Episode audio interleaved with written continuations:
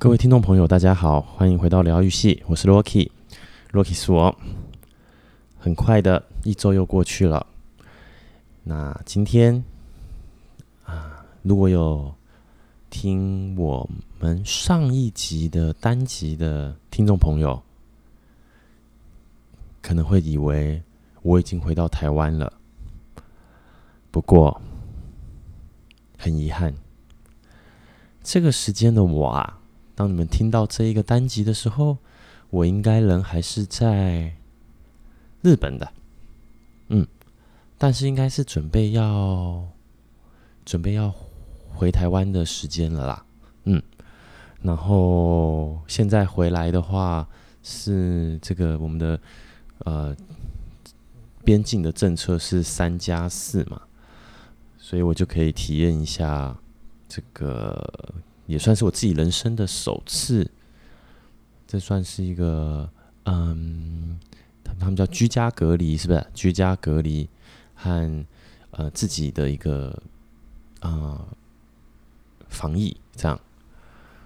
那我确实啊、不太能知道，比如说一段时间都被关在一个空间的那一种感觉是有多么的不舒服，但。到时候，嗯，啊，我一如果回来了，那我就会跟大家分享一下这个，算是现在我觉得算是一个疫情的尾声啦，在疫情的一个尾声的情况下，然后出差呀、你需要做一些什么样的准备啊？然后我说不定也可以再分享一次关于哎。疫情之后，我再去，然后我看到的，啊、日本变成什么样子？然后航空，这个不是航空，不是航空公司啦，是机场和飞机，现在又是一个什么样的光景呢？相信有很多的听众朋友应该对这个题目会有兴趣吧。那不过这个呢，就等我啊回到台湾的时候。那如果我还记得，或者是如果你怕我会忘记，打开你的 Facebook，搜寻我们的频道名称“疗愈系”，你可以在 Facebook 上找到我们，然后记得在上面留言跟我说，我要听你去日本出差。然后所见所闻，或者是去日本出差，然后机场看到了些什么东西，我们想听你分享一下这些经验，记得提醒我，那我应该就不会忘记，或者是因为太忙啊又忘记了这个主题，一直想着别的主题去，好吗？那诚如上上一集上一集大家听到的，其实我有点江郎才尽了，或许是因为。嗯，我想把这个接下来不在的时间的单集的进度给它补上去，所以我必须在很短的时间内去想我想要讲的主题是什么。然后这也确实会因为嗯时间的比较仓促，跟准备的时间，或者是生活中碰到的冲击或素材比较少，而导致。我可能会有一种，嗯，讲的比较差的可能哈，啊，这部分再请大家多多包涵。呃，我这边会尽可能的，嗯，发挥绞尽我的脑汁，然后把我能分享的发自内心的跟大家说。那因为。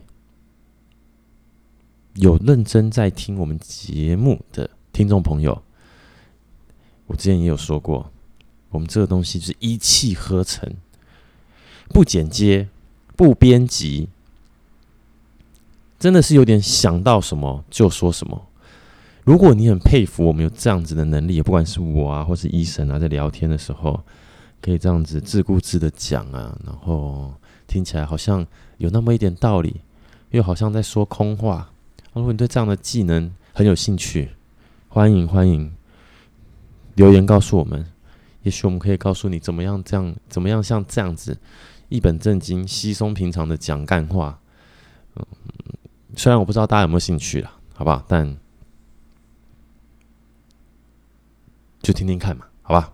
这个如果有共鸣的话，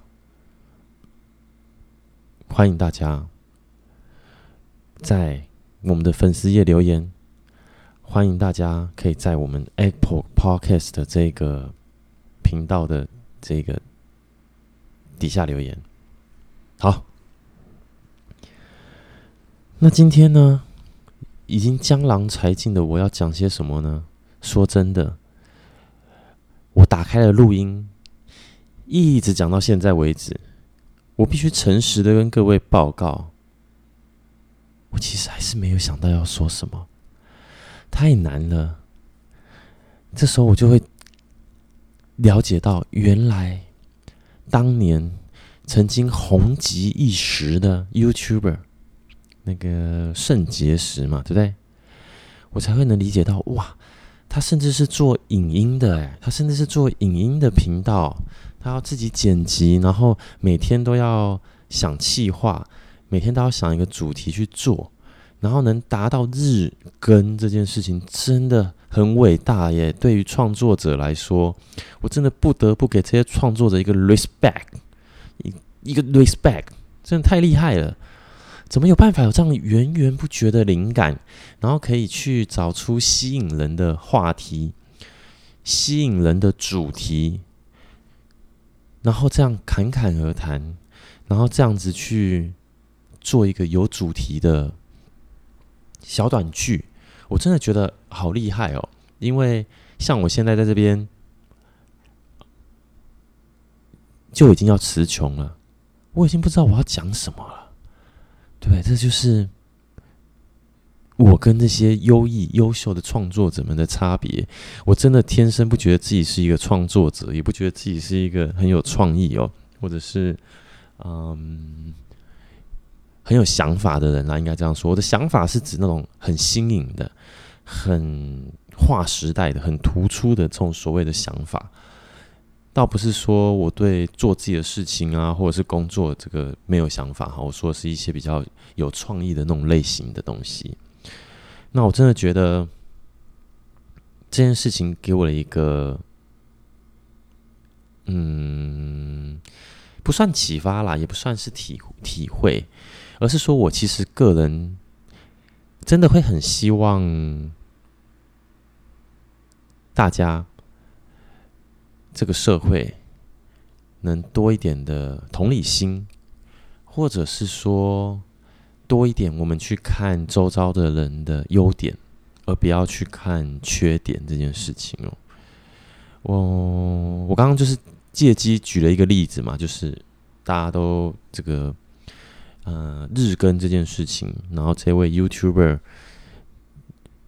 在那个时候很红很夯的时候，曾经是啊、呃，我记得是订阅数冲的很快吧，就是几乎是那时候的第一把交椅的那种感觉。然后，但是因为嗯、整个主题话题呀、可能都比较偏年轻向的观众朋友，所以嗯、像我们这种。比较老的、哦、比较成熟的观众们，可能就比较不会对那个节目有兴趣，但是会纳闷及好奇：哇哦，怎么这么多的订阅数啊？真厉害！但那时候都是会用一种，我觉得就是一种嗤之以鼻啦，就然后一种觉得，哇，感觉也没什么嘛的那种心情去看待这件事情。我相信大多数的人，当然我不确定啦，可能只有我这么坏。但多多少少可能有这样的心情吧。那当然，呃，后面这个节目它呃不，后面他们那个频道发展的怎么样啊？整个趋势啊，我想大家自己也都多多少少有耳闻。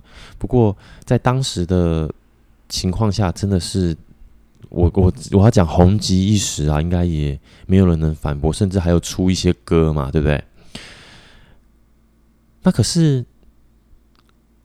回到今天我想说的同理心这件事情，嗯，也不要说同理心吧，我就是说，这个社会的我们呐、不知道是不是因为竞争的关系，我们好习惯去看别人不好的地方，别人做不好的地方。也许是因为竞争太激烈了，所以我们不得不做这件事情，去做一种防卫。那这个防卫可能是一种，就是你看，哦，他这个不行，那个不行，然后来显示出自己的好或自己的优越，这样。那这这件事情的话，嗯、我记得啦，就是在我还是大学生的时候，然后那时候就有。PTT 那时候很红嘛，相比现在之下，现在是低卡。那那时候 PTT 很红，然后除了 PTT 很红以外，王建民很红，然后呃，台湾的棒球赛，我是指国际赛的那一种，也很红。那你知道吗？这个网络上就这个 baseball 版，我相信在台湾这个 baseball 版，其实是现在也还是非常的热门。那那时候我也会看呐、啊，我也会看 baseball 版，然后去看大家的讨论啊，跟大家的评论、评语等等的。那因为自己上一集有说过，我有时候会关注像 MLB 啊、NBA 这样子国外的一些运动赛事啊，我也有我自己支持的球队，有时候会想要看他们的战绩啊，或者是看一些很专业的网友去说明、去分析这一些。呃，战术啊、交易啊这些东西，就我很有兴趣。但我基本上不太留言这样。那那时候，其实，在棒球的世界中，台湾的棒球世界中哦，在网络的世界中，有一件事情真的是非常非常非常的。那时候，在当时的政治正确哦，就是我们都非常讨厌短打这件事情。然后会很讨厌短打这件事情，会很讨厌做战术这件事情，都会觉得应该就是要放给他打这样。然后我们会主流的意见啊，会鄙视这个要讲鄙视吗？就是会比较觉得日本的训练方式就是比较像是杀猪工，因为美国的训练方式是上太空嘛，我记得那时候是这样说。然后。有各式各样的这种，就是因为 MLB 真的太多好手聚集，太多厉害的人，太多优秀的人，所以我们把它奉为圭臬，然后去看待了其他文化，包含是我们台湾，包含是日本的一些棒球的做法，然后会对这些做法可能批评。在那个时候，我相信啊，大家应该都，我不晓得如果有一起经历过那个时代的人，当然有可能现在听我们的听众。这部分共鸣比较少，但没关系，我还是分享一下。那那时候大概就是美国大联盟至上啊，大概就这样观念。然后这个短期赛的时候，就是我说这种台湾的棒球的这种国际赛的时候，我记得有一次，我真的是我头一次在 PTT 上回文呢，就是我在回文，然后我在回文的。目的是我想要帮台湾的教练团去辩护于就是使用短打战术这件事情。那大概从那个时候，我开始体会到了就是事情的一体一体两面哦。那你说放给他打好不好？好啊，当然好，有什么不好？放给他打，他打不好，那责任可能就在他身上嘛。那要他点好不好？那时候的。风向啊，甚至其实像现在也都是不太赞成短打这件事情。可是我必须说，认真去深入或研究这件事情以后，就是有时候我就发现，我们好像以为，因为我们看了些什么更厉害的东西，然后我们好像就觉得自己可能比那些在现场的对于球员的状况更了解的人的这一些教练啊，这一些监督啊。更有想法，所以我们看到只要短打，我们就是先骂再说，骂了再再管他三七二十一，我就是先骂。但当我们在骂的时候，我们可能都忽略了一件事情，就是我们很纯粹的在讲数据、几率、理论，然后拿着这个长期的这个累积的数据去佐证了自己这件事情。但都一样，就是我们忽略了这个短期赛的这个变数，这个变数包含了球员的状况有没有调整好？在这一个时间点，我如果要突破对方的攻势的时候，我需不需要牺牲一个出局数，去达到更大，让对方有更大的压力这件事情？那有很多东西都是数据统计不出来的哦。那这个也是，就是我上一集讲到类似的盲点，就是当我们在讲说，因为你看嘛，MLB 那他当然比赛，他当然都能放给他的球员去打嘛，他们就是一直是习惯这样子的球风跟模式。然后，如果你说是在一个季赛的话，我不是很在乎那一两分的输赢的状况下，我当然今天输一场，我明天再赢回来，也就也都是一条路。可是短期赛很多时候就是我今天输了，我就打包回家了。所以有时候那一两分的差距就是很重要。然后是得点圈有人还是得点圈没人，这件事情给对方带来的压力跟守备的布阵也很重要。但当当时真的哇，真的是让我觉得惊讶，就是整个观念都是在。抨击触及、抨击短打这件事情，所以那是我第一次回文去为触及这件事情做一个辩论，然后讲了一下说，就是我自己能理解这件事。那为什么举这个例子呢？举这个例子的原因就是我刚刚其实在描述这整个故事的过程中，就提到了很多变数，是我们这一些只有坐在电脑后面按着键盘的人是没有办法第一时间观察得到的。或许我们有一个类似圭臬的背后的数据的理论去支撑我们的论点，但是短期赛输了就回家，输了打包回家，然后差一分差两分，对于双方的心情压力的影影响之大，那个绝对不是季赛的这些数据堆积起来的这个，嗯。资讯，我觉得可以完全去为这样子的场景去做背书的。同样的，就像我回到我们今天的第一个例子，这位 YouTube YouTuber 日更这件事情，其实如果你，嗯，如果各位听众朋友啊，真的就是去想想看，或者是你试着去实践或执行看看，你就会发现，要做到日更这件事情，其实真的真的也不容易。那那个时候，你才会发现到说，原来很多事情不是自己想的这么简单。我们容易看着人家的光鲜亮丽的样子，然后眼红的这些这一切，觉得说这这这有什么难的？我一定也可以做到啊！他只是怎么样啊？干嘛的这样？但实际去做以后，你才能知道，其实真的每一件事情啊，当我们在做批评之前，可以再想一下，他是不是有那么一些你。看得出来的亮点，看得出来的你做不到的东西，值得你去学习，值得你花时间去钻研、去精进自己，而不是比较带着仇恨值吗？又或者说带着眼比较眼红的心态，然后去变成一个酸葡萄，这样是。我觉得是有点比较可惜啦。这样，我们当然可以适时的在一些看不顺眼或看不惯的东西做批评、做抨击。那但是，你知道吗？很多事情啊，你没有做过，你不会知道它其中的难度在哪里，和它的困难之处在哪里。就像我现在说的，像我们的这个、这个、这个节目，我们的困难之处有什么？我可以简单跟大家讲一下。当然，你如果也是很会瞎哈拉的人，你也是天生就是呃讲者讲者型的人，那你可能觉得没什么。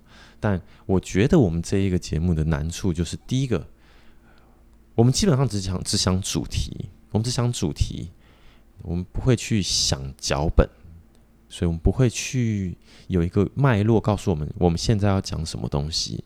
那这个的难处在哪里？这个难处在于说它很即兴。很即兴，就是即便今天是主持人、综艺节目这些的主持人哈，他可能也都会有一个需要自己去跑的 rundown，和需要去带的一些呃节目的方向。那真的能够完全即兴发挥的人其实不多。那即兴发挥有好有坏哈，坏就是有时候我相信很多听众在听我们节目的时候会发现，哎，我不是讲这个主题吗？但那个主题是这样子，就是。这一篇好像浅尝而止，一瞬间就转个弯，跑到另一个题目去。结果这个题目跟今天要写的、要要要讲的主题好像差比较多，但他们不知道为什么一直深入下去。那他深入到一个程度的时候，他突然就转个弯回来，哎，他怎么听？这难怪我们的节目不受欢迎嘛，对不对？因为太搞自己了嘛。我们没有一个方向，所以大家可能会听的，有时候就听着听着就好吧。反正这个疗愈系，我就把它疗愈的情形设定在可以让我帮助我睡觉，帮助我放空。因为他们讲的话没什么重点。对，好，这第一个难处。那你觉得？我觉得第二个难处是什么？第二个难处就是这个叫做一气呵成这件事情啊。一气呵成这件事情，就是我可能会不小心，我就讲错话，或是不小心这一瞬间，如果来一通电话，来一个急事，我可能是没有办法去处理的，因为我必须专注的把这一段录音完成，然后把自己想说的、想分享给大家的，在自己这个仅仅短短或不短不长啦，大概快一小时的时间去跟大家说，那只为了就是希望能够讲出让大家觉得有共鸣，觉得哎听得好疗愈哦，哇哇！你看现在虽然很热，但是有时候抱怨抱怨抱抱抱抱抱抱在一起，暖暖的，取个暖哇，舒服。太讨厌了这些跨部门的同事，可恶哎，老板怎么都这样？有没有？哎，听得觉得舒服，这样对。那一气呵成难的地方，就是我可能不小心，我就把一些关于我自己本人的事情带入进来。比如说，我想要在骂骂骂谁的时候，哇，这一骂出去，哇，回不去了。怎么剪？怎么修？不修，我就是跟他豁出去了。但是豁出去的话，就是如果今天，比如说。讲一讲，讲一讲，哎，假设真的我的老板自己听到了，我就觉得，哎呀，是是生是死，真的只能祈祷我周遭的人不要听到我们的节目，这样，哈，哦，OK，那这是我们这一个录音，我自己觉得我们这边困难的地方啦。然后没有脚本的关系，嗯，我刚刚讲了没有脚本嘛。所以都是很即兴的，就只想一个主题。那可是主题是源源不绝的吗？不是啊，因为每个人有每个人擅长的领域，每个人有每个人擅长的东西。我们总是会有在一段时间，哇，自己两边那边脑力激荡，想想想想想想，哎，结果也没想到什么好好的主题或是吸引人的主题。那这也就是你会发现哦，很多做自媒体的人，他们喜欢讲时事。为什么？因为时事去针对一个时事做深入去做研究、去做分析这件事情，就是本身它就是一个很棒又有热度又有这个大家会想关注的一个话题嘛。所以我们说用这样的方式去蹭这个，真的是相对容易，相对啊，但是只是相对而已。但你要比如说你要真的很用用用心的去剖析啊，去。讲解啊，其实还是需要做一些功课，做一些资，就是准备一些资料，也都是有他背后辛苦的一面。那就好像，嗯、呃，我这边先就我就只讲了，就是我不知道现在其实大家对于呃目前的台北市长这个柯文哲的印象和想法是什么？但真的撇开他的啊、呃，不管你今天对于他是喜欢不喜欢好了。我一直都很敬佩他的一点，就是那时候这这件事情是让我对于这个人，就是我真的给他一个大大的 respect 的一个一个地方。就是那时候，我相信大家可能都是在那时候看木曜4超完这个一日市长幕僚以后，大家知道他一天的作息嘛？哇，这个光是这个每天坐公车上班这件事情，而且是那么早的哦，他身为一位市长哦，那么早的这样去上班。我就会觉得哇，这真的是一个完全突破我对于政治人物的一个想法跟观念的一件事情。诶，就是我觉得这很不容易，这真的是一件值得尊敬跟觉得敬佩的事情。不管你今天喜欢他的为人，喜欢他讲话的方式，还是不喜欢，把这些所有的单纯对于个人的好恶拉开以后，你去明你去思考这件事情，你会知道这件事情是有多么的不容易。不容易的地方不是说你可能做不到，你可能也做得到，因为我们就是比较社会底层的人嘛，所以我们需要每天准时的上班，每天准时的上班。但是如果你今天就是搭搭公车、搭大众交通运输的话，其实你就有机会做到跟这个柯文哲柯市长一样哈，一样的这个程度。但是你再去换一个角度去思考，当你的职位已经是。甚至是一个都市，一个一个都市的最大最大长官，就好像你是一个公司的最大长官的时候，或者是当你在职场上慢慢慢慢慢慢慢的升迁，或者是随着你待的越久，你是一个前辈的时候，我跟你讲，我我也不知道为什么，但人就是会有一种惰性会出来。年轻的时候冲啊拼啊，觉得事情什么都可以自己做，没有关系。当开始变成前辈的，有后辈可以使唤的时候，有后辈可以请他去做哪些事情的时候，当你变成主管的时候，可以直接当上面丢一个麻烦的工作，你可以直接往下一传。哎，这个东西，呃，下礼拜五之前，你你处理完回复给我进度。哇哦，你就会习惯这样子做事的，真的。我不得不说，我可能自己连我自己哦，都我都觉得我自己可能会有这样的倾向，就是觉得嗯，哦，这件事情下来了，然后我就看，嗯，谁最适合做呢？哎，那就让他做，然后让他做了以后呢，如果有问题的时候，基本上我就是出嘴巴给建议，你可以这样子弄啊，那我这个东西的话可以怎么样？我的想法是这样，公司可能是想要怎么样做哦，慢慢的我就已经变成这样子类型的人。然后你会不想要自己再跳下去淌这个浑水，自己下去苦干、蛮干、实干，干出一些东西来。那所以为什么？这就是我觉得这个每天以一位市长的角色来说，他也有其实他也有足够的资源，可以更方便、更轻松的去做上班这件事情。但他就是坚持这样子。我我我我我照最近看到新闻来说，他大概就坚持这样子，就是即便是到现在，他还是坚持这样做。却光是这一点，我觉得就很令人佩服哦。那为什么要讲这些东西嘞？嗯就想要跟大家说，就是我们很容易单纯的在，我觉得特别是亚洲人吗？我不确定。嗯，我们很容易沟通的时候。会对人不对事，很容易我们的观点就自然而然的变成对人不对事。当对方提出的意见跟我们想象的意见是相左的时候，但是他的立场，如果我们转换过去看，好像也没有不对的时候，我们会忘记从他的立场去看这件事情，而是很直接的用自己的立场去看，然后觉得他怎么这样子啊？诶，他都不帮忙，他不合作，诶，他真的是很难配合，诶。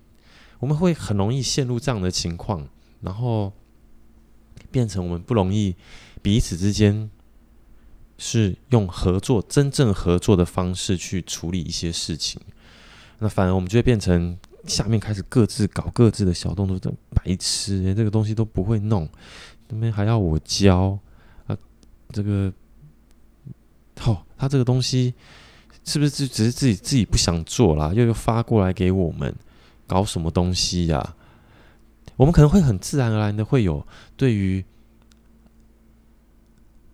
这些或者这些我们已经看不爽的，我们觉得看不顺眼的同事们会贴上标签，然后我们都会在对于当处理这件公事的时候。对方发出来的公式的，不管是公式还是怎么样的事情啊，我们都会用一些先用自己的想法先去评论这件事情背后的目的及动机，于是事情就变得不再那么单纯。那当然啦，通常你看不顺眼的同事，那个同事一定肯定也多少能感受到啊，所以他一定也会看你不顺眼啊。所以你说嘛，你台湾人到底要怎么合作嘛？之前就跟医生一起分享过一集，我觉得就是在国外。国外，我们台湾人也是很不团结。我不晓得我们为什么台湾人就是天生不团结，我搞不清楚，我认真的搞不懂。就像我说的，之前去日本常出差的时候，我都会看到韩国人，他们有一群韩国人自己的小聚落，然后特别再来是中国人，中国人们他们哇厉害呢，他们那个自己在那边有自己的小聚落，然后有自己的网络族群，然后。那些讯息的互通、好康的分享、什么的优惠，他们没有像台湾这样子，就是我防你，我好像跟你在一起，在一个在一个这个团呃团体或者是在一个群组中，但我好像并不是这么的敞开心胸，是抱持着一种就是哎，我们一起在异地，我们一起打拼，我们一起怎么样的心情，我们就好像还是有一种叠对叠、防不胜防的心情在这样。那我不晓得这是为什么。那不管是我们在教育的过程中比较不会被培养去对事不对人好了，又或者是我们真的太习惯去看对方的缺点，因为竞争激烈的关系，所以我们必须看对方的缺点，去讲别人的不好，来显示自己好像很棒。但从今天开始，我真的诚挚的建议所有。听众朋友们，所有有在关注我们节目的聊友们，多去看看像我刚刚举到的前面这三个、三个、三个吗？我举了三个，是不是？我记得应该是三个，三个人物的例子，就是这些例子呢，可以让你重新醒思一下。哦，也许如果我讲的你是是你从来没想过的哈。你可以去想一下，其实这件事情都很简单。日更这件事情，你就从今天开始试着做一次看看，做一个礼拜就好，你马上就可以知道这件事情简单还是难。然后，这种所谓的搭公车上班这件事情好了，而且是一大早哦，很早哦。我也希望，如果你真的有有在听我们节目的，然后你是真的是一些高阶主管的话，试试看。看看这事情简单还是不简单，容易还是不容易，然后再去想看，他都他都做到这个程度的呃位置了，他还需要这样吗？他是不是在作秀？哎，不对，结果这一作秀做快卸任了。那这件事情我们做得到吗？如果啊，当你发现你去看这些优点，这些不管这些是你喜欢的人不喜欢的人的优点的时候。你发现他这些优点是你可能是做不到事情的时候啊，你会不自觉的觉得说：“哦，换个角度去看这个人。”又或者是不要再嗯，不要就是这么快就觉得完全去否定这一个人这样，因为我说真的，每个人都有他们绝对有你想象不到的。可取之处也好，或者是啊、很厉害的优点，这样。那这就是我觉得这就是呃某种程度我自己很喜我自己啦，就是以前我觉得我喜欢当当业务的原因，所以我觉得我很喜欢跟很多人交流，然后我喜欢去听每一个人的故事，所以我很喜欢在跟别人互动的时候是不断的问问题，然后有时候会问到就是甚至我都会很直接的感觉很自然的就问了一些比较。私人的问题还怎么样的？但有时候大部分的时间，对方也都会回答我。不知道是不是因为我长得比较帅啦，或者是我声音比较好听，又或者是我就是这么白目，我就问了，对方也不知道怎么防，就回了。对，那不管怎样呢，这件事情我觉得就嗯、我觉得对我来说啊，改变我蛮多的哦。就是我我开始会去看那些，呃，即使是在社会上。嗯，风评不好的人呐、或者是好像喜欢这个人会是一个政治不正确的情况，或者是说，嗯，争议性的人物，就面对到这些事情的时候，我也都还是能尽可能的先去找这一个人他是不是有厉害的地方这件事情哦。那我不会就因为一件事情就直接把这整个人打翻掉，为什么？因为人生啊，真的在大了以后，你才会发现有很多很多的事情不是我们能掌控的，而这也是人生的精彩之处。又或者说痛苦之处，你没有办法掌控的东西太多，于是我们容易在对于自己没有掌控权的时候，没有选择权的时候抱怨。嗯，抱怨这个世界，抱怨这个社会，觉得这个社会、这个世界对我不公平。然后那些坏人，那些没特别努力的人，凭什么他们可以有那样的成就跟成绩？但是当我们在想这些事情的时候啊，我建议你也同时去想：我的天哪，那个人这样子。能力那么差还能升官，一定就很会拍马屁呀、啊！整天在那边讲那些，哦，这有很难吗？我跟你讲哦，真的就是那么难哦！我跟你讲，你这个性就是这样子。你今天看到那个人，他靠着就是你眼中就靠他只会拍马屁升官的那一个人，你会眼红，你会不爽。我跟你说，我都理解，但是你不要以为他那样很简单哦。我却跟你讲，他。不简单呐、那你说哪有不简单？就不就是一直在那边讲那些称赞人的话，或者怎么样的拍马屁的这种话就可以？当你有这样的想法的时候啊，我跟你说，这件事情在你的世界中一定就是一件不简单的事情。不信的话，你可以直接去试试看，就从明天开始上班，直接换自己，换成一个样子，换成一个自己，也就是嗯、就是拍马屁的样子。然后去跟这个你的这个主管、的上司去做这个拍马屁这件事情，那你就会发现什么？你就会发现好难哦。为什么？因为拍马屁这件事情，你以为听的人不会不会有感受啊？跟你讲，听的人也会，听的人也会有他的感受，就觉得嗯，他这是在捧我而已吧。所以我跟你讲，拍马屁要拍到心坎里，拍到能升官。我跟你讲，那真的是一个。很厉害的才能，很厉害的技能，至少我知道我做不到，所以我就会把那件事情当做是一件厉害的事情。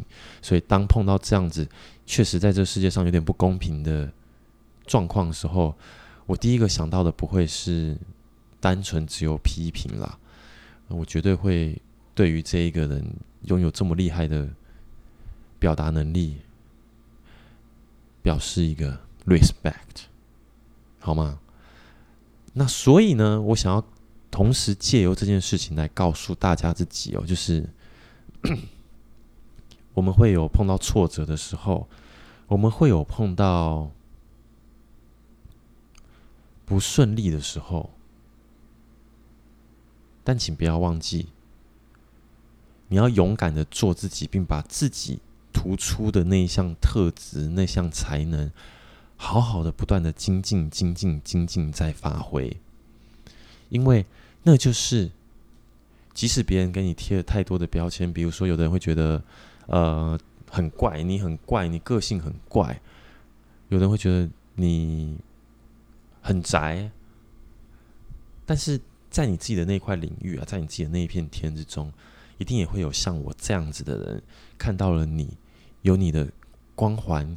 有你在讲某些事情，有你在做某些事情，闪闪发亮的样子。因为这就是人生，我们没有办法让所有的人都满意自己。但我希望大家在听完这一集以后啊，能够学习去看别人的优点，多过于去看别人的缺点。为什么呢？因为你去看别人的优点。你才会知道，原来这是我不足的地方。那这是我不足的地方，你的心可能才会有一些原动力驱使你去。诶，这是我不足的地方。诶，那当我在批评这个人的时候，我是不是至少这一个地方要先能够做得比他好，甚至我可以做得跟他一样？那于是呢，你可能就可以把一些时间省下来，只是纯粹的去对这一个人做批评啊，做抱怨啊，做酸言酸语啊。你会花更多的时间去发现自己原来在这个世界上还有这么多这么多在各个方面各个小事情大事情比你还优秀的人存在，然后你就会发现能学的东西真的好多哦。难怪很多时候以前都会听人家说人的潜力无穷，因为说实在话，你如果真的想学，真的想拼想做，真的不简单呢。就好像我自己现在也很感谢这个节目开始录的自那时候的自己，二零二零年的年底那一波嘛，我也很感谢那时候的自己和现在的自己，那时候的自己开始进入这个没什么人收听的这个 podcast 的世界，然后到现在啊也还是没有什么人收听。可是为什么我会感谢敬佩这样的自己呢？因为在这段时间，也许我们偶尔某某几周因为忙，我们会缺席，可是我们还是会尽力的去把这件事情完成，然后是用自己的时间、额外的时间，然后自己脑袋中的想法一气呵成，没有脚本，只有主题，这样子的方式去把。每一集每一集的节目录制好，我觉得这是对我来说就是一件哇，我其实还不错嘛。这样虽然都没有什么人在听哈，就听起来是有点悲伤了。就是我们这么棒诶，怎么没人听哦？好不好？大家觉得我们的这个节目觉得诶很听起来很有共鸣，分享一下嘛。我们很期待录了那么多集。大家可以都可以去回头偶尔去听听看其他那些标题上你觉得呃有兴趣的节目呃有兴趣的单集，说不定你会觉得哎，有时候他们讲的东西，我那时候听觉得没感觉，现在听觉得好有道理哦。其实只要能达到这么一点点的效果，哪怕是只有一个人听哦，那我们也都还是会继续努力下去啊。虽然这个热忱这个热情不知道还能烧多久，但是。我就是把它当做一个训练自己，能够用更有逻辑的方式去表达自己的想法，去讲出更吸引人的话语。因为我觉得语言的力量真的很强大，强大到可以影响一个人的一辈子都有可能，强大到可以影响一个人的心情。你要让一个人的心情变不好，你可以一句话惹怒他。你要让一个人心情变好，觉得想要帮你升官，你也可以想一个很厉害的话去讲出来，真的不简单。讲话这件事情就是这么的神奇，而且通常言者无心，听者有意，所以说话的艺术这件事情一直都是我在琢磨，希望自己变得更好的事情。所以我很感谢那时候的自己，也很感谢现在的自己，因为我有看到我自己。好的地方，我也觉得那是我自己可以继续学习、继续努力的地方。那今天的节目呢，就录到这边。希望大家那个，呃，期待我赶快回到日本。不不不不不，不是回到日本，回到台湾了哈。回到回到台湾，那我再跟大家聊一下。诶，这一次我又得到了一些什么样的收获？我有一些什么样的体验？那大家在一起交流交流。那今天的节目就到这边，那非常谢谢大家的收听，那我们就下个礼拜再见，谢谢，拜拜。